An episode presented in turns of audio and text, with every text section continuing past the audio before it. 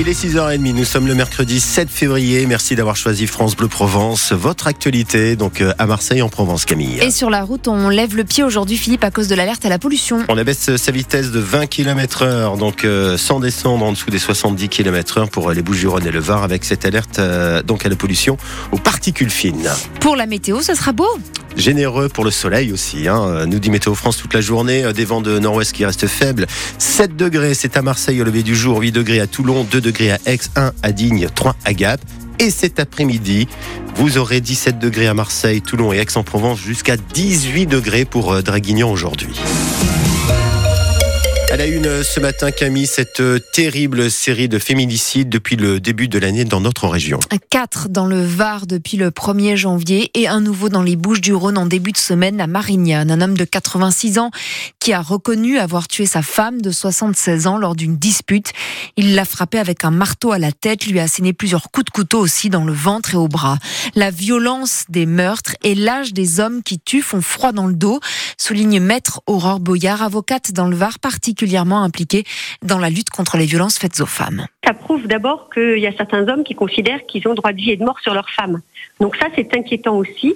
Après, c'est une génération, euh, ces gens de 86 ans, qui ont vécu à l'époque où c'était encore la puissance paternelle. Hein, quelque part, la femme n'avait pas de droit civique hein, lorsque ces gens-là sont nés. Et on se rend compte que sur ces générations, eh ben, il y a encore euh, euh, cette idée que finalement, c'est l'homme qui décide de tout et que l'épouse, comme je disais, est un objet, elle doit suivre. Maître Aurore Boyard, avocate dans le Var, avec Christophe Vandeven pour France Bleu Provence dans l'affaire du meurtre de Marignane. Donc, l'homme de 86 ans a été placé en garde à vue lundi en fin de matinée après avoir reconnu euh, le meurtre de sa femme.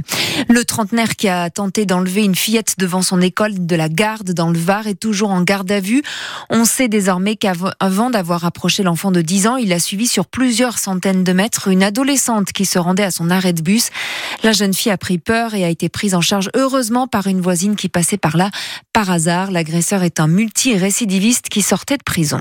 La mafia des déchets à nouveau devant la justice ce mercredi devant la cour d'appel d'Aix-en-Provence. Des milliers de de déchets versés pendant des années sur une vingtaine de sites naturels ou agricoles dans le Var et les Alpes-Maritimes. La plus grosse affaire de décharge illégale jamais jugée en France. En 2021, des prévenus ont été condamnés jusqu'à 300 000 euros, 4 ans de prison et certains ont donc décidé de faire appel, Philippe Bocara et d'autres prévenus ont accompli leur peine selon leurs avocats. La Cour d'appel devra notamment aborder comment doivent être utilisées les amendes, au total 3 millions d'euros, une demande de certaines associations de protection de l'environnement. Elles se sont portées partie civile.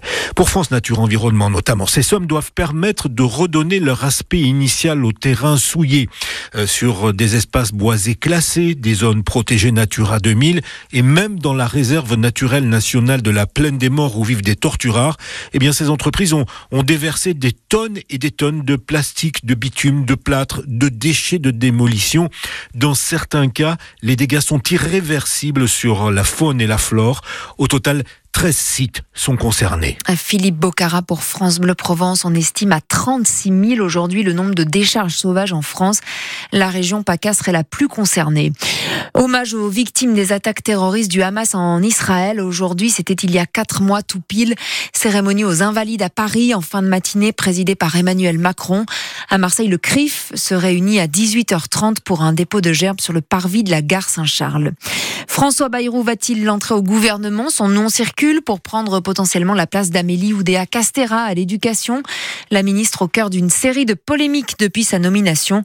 La suite de la composition du nouveau gouvernement euh, de Gabriel Attal doit être annoncée aujourd'hui. Entre l'inflation, Camille, la météo printanière du moment, les opérations promotion toute l'année, eh bien le bilan est mitigé pour les soldes d'hiver. Oui, visiblement, vous n'avez pas été très nombreux à aller faire chauffer la carte bleue dans les boutiques, notamment en centre-ville, à Marseille.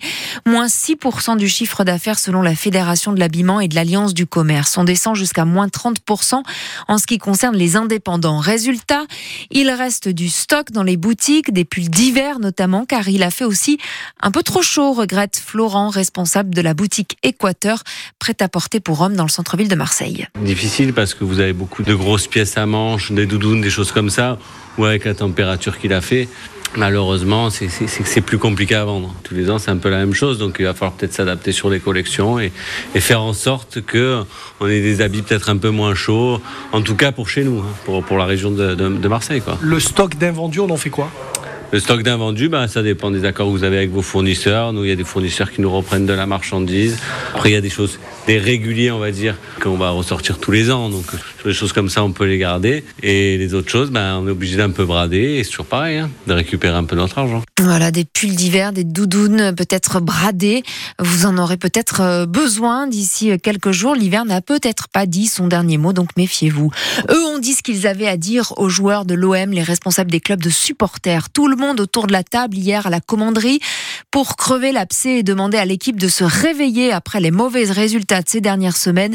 Échange constructif d'après des participants qui espèrent maintenant un sursaut des joueurs sur le terrain. Était présent notamment hier soir le coach Gattuso et les joueurs comme Rongier, Harit ou encore Balerdi. Réaction ou non vendredi donc pour l'OM avec la réception de Metz.